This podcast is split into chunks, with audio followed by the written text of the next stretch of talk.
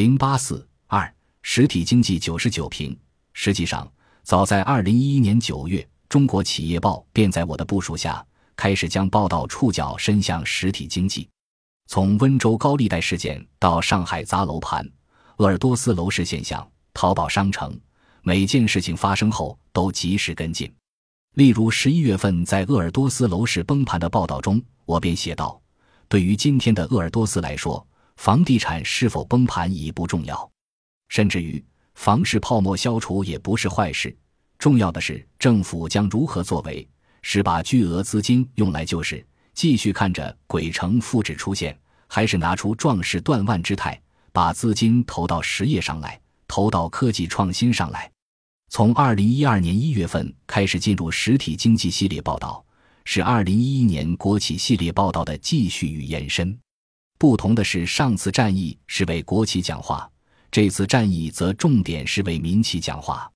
我这样铺排，基于以下考虑：我们在那次报道中发现很多问题，特别是中小企业的生存太困难了。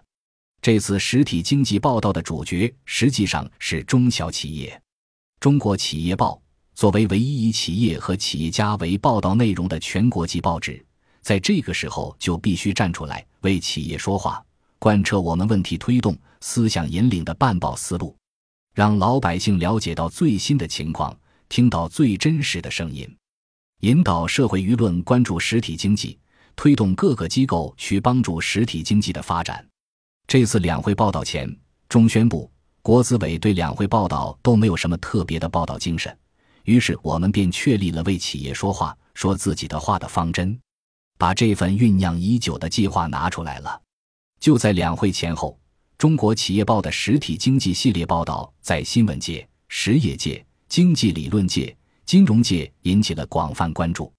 实际上，成为中国企业的智库或智囊，正是我对于《中国企业报》的一种定位与期望。按照世界上最著名的智库兰德公司的创始人科尔伯默的定义，智库就是一个思想工厂，一个头脑风暴中心。一个敢于超越一切现有智慧、敢于挑战和蔑视现有权威的战略思想中心。个别媒体总是喜欢揭开伤疤、穷追猛打，但我不喜欢用骂的方法去评论，总是尽量给出解决问题的方案。二零一一年，考虑到国企报道的艰巨性和企业报长期发展的需要，专门设立的中国企业研究院，主要负责对企业进行研究服务、舆情监测等。二零一二年九月，清华大学出版社出版了我的《中国实体经济九十九评》，编辑推荐语指出，这是一部为实体经济立说之作，这是当代规模宏大的财经系列评论。二零一二年十一月，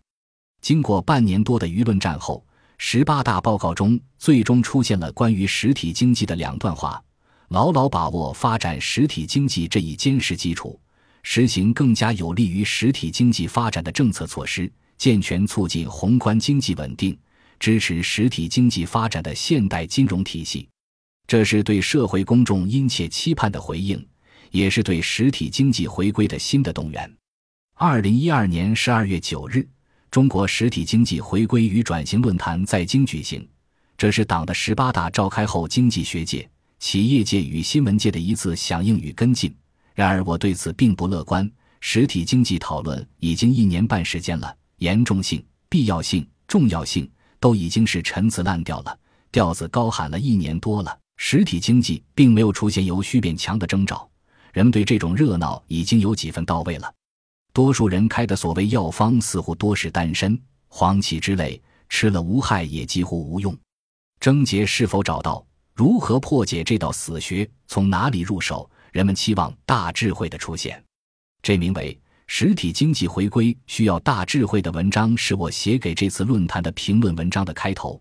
这次论坛邀集了上百人发言，专家学者们走马灯似的登台，但却如我所言，开出的药方多是丹参、黄芪之类。在回顾中国实体经济空心化问题的萌发过程基础上，我提出了导致中国实体经济弱化的四大原因。问题似乎越来越清楚，我们对国情、事情与历史发展趋势的情况把握都不够准确。一是错误的判断金融创新的功能及其产生的历史条件，过于强调金融创新，走得太急太快，把经济发展阶段判断错了；二是错误的把握虚拟经济的标准，像天平一头高一头低，衡量金融的标准是什么？是企业起来了，这是第一标准。然而现在金融发展第一标准是银行自己赚钱，标准失误导致杠杆失衡。三是错误的把金融与实业部门分开，两个部门分开管理，使得银行与企业变成羊与狼而不是鱼与水的关系，与双重体制并存相对应，政策也在两种状态中变动。四是错误的让金融部门牵头搞改革，自己及自己的命不会成功，只会有一种结果：贻误战机，延长实体经济回归进程。在文中。我回忆起虚拟经济对实体经济的利益侵占现象，便以狼与羊来隐喻当下银行与企业的关系。该说的废话已说完，留下不少笑话。当前最大的笑话是让狼出来说不再吃羊，银行赚的钱是从企业身上得来的，要银行不赚钱，就像叫狼说不吃羊一样。而目前的中国现状是。从小银行到大银行的行长们都出来表态，要支持企业，尤其是中小企业。他们越是笑眯着双眼说着蜜甜的话，越是让羊们害怕，因为他们总是这么说，而羊们总是少了一只又一只。所以温州金融改革总是改不下去，银行家们的高调仍在唱着，人们希望金融改革能够成功的梦仍在做着。四大错误是实体经济难以回归的四大学，最后的死穴便是顶层设计，需要在顶层设计上攻坚克难。到这时候，人们才明白，让雨水变成狼羊是体制设计错误，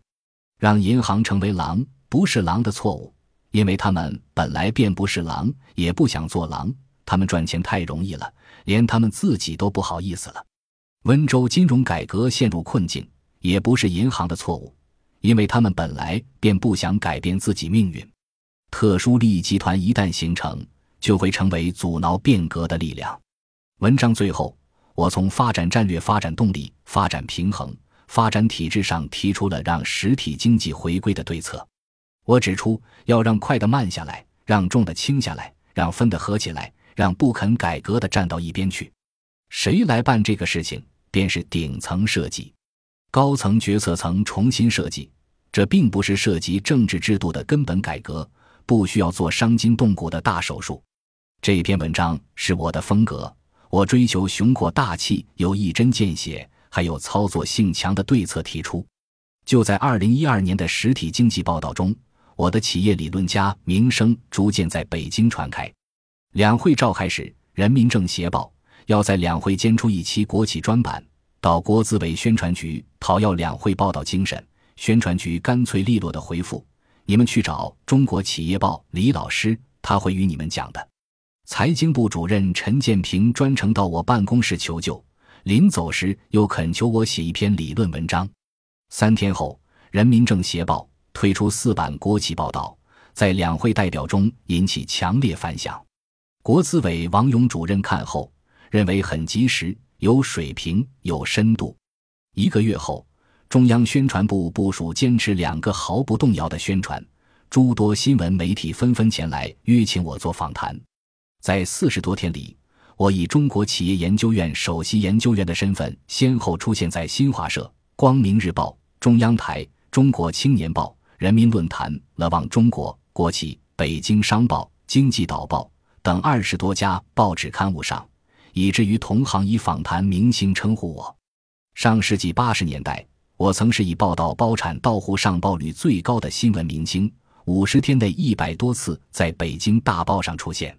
三十多年后，我则以新闻解读人的身份出现，我的观点几乎每天都出现在报纸上。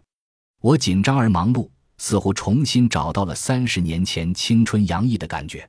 新闻解读的生活，我坚持了三年。以次数之多、速度之快、范围之广、影响之大引起媒体与社会关注。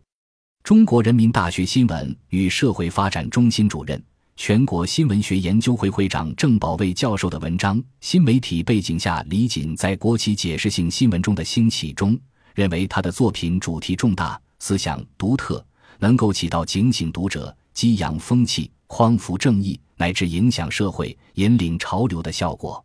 李锦的出现是新媒体时代深度报道竞争和人才竞争的一种体现。实践证明，高水平的。能够发挥正能量的学者是珍贵的资源，是新闻生产力的代表。局面打开了，自然引起上面的重视。到了二零一四年十月，国务院国资委将我作为特聘专家，聘为国资委新闻中心首席研究员，成为国家关于国资政策及央企新闻的重要解读人。我的新闻生命从此揭开新的一页。从十一届三中全会到十八届三中全会，改革整整走过了三十五年。三十五年，沐风之雨，弹指一挥间，时光改天换地的力量令人惊叹。三十五年一路走来，如今在改革步入攻坚期与深水区的关键时刻，我仍然在改革第一线厮杀打拼，觉得自己没有被时代脚步落下，一直在生龙活虎的干着。只要可能。自己便一直这样干下去了。五十九岁时才独自北上，骑马克金华。没有想到，仅仅三年的时间，我便在京城中打开一方天地。从大脑国家理论、消费主导型经济论、央企式盈理论、混合经济论、大企业时代论、实体经济基础论到国企分类论，我有幸专注于经济发展战略与企业研究，构成了自成一体的改革理论体系。党的十六大前，我提出生产力改革理论体系，曾遭到生产关系学派的批判。十八大前后，我致力于社会主义生产力改革理论体系的建立。三十五年的调查研究累积，此刻如河出伏流，一泻汪洋，不仅开拓出调研人生的一片新天地，更为十八大之后党的新领导集体的改革献上了一份理论动力。二零一零年。在《金融危机在中国的演变》一书中，我根据金融建议的智囊实践提出了三力贯：一个知识分子的核心价值应在于其对历史趋势的发现力、对国家重大难题的破解力、对社会进步的引领力。这是我经过多少次风雨洗礼后逐步明确的目标，也算是我的价值观。这种价值观成为引领我前行的原动力。我知道。实现这种价值的根本路径，一是调查，二是研究，别无他路。谈笑间，指点江山，激扬文字，游走于江湖与庙堂之间。我感觉比过去更忙更累，然而自由舒畅，心宽体闲。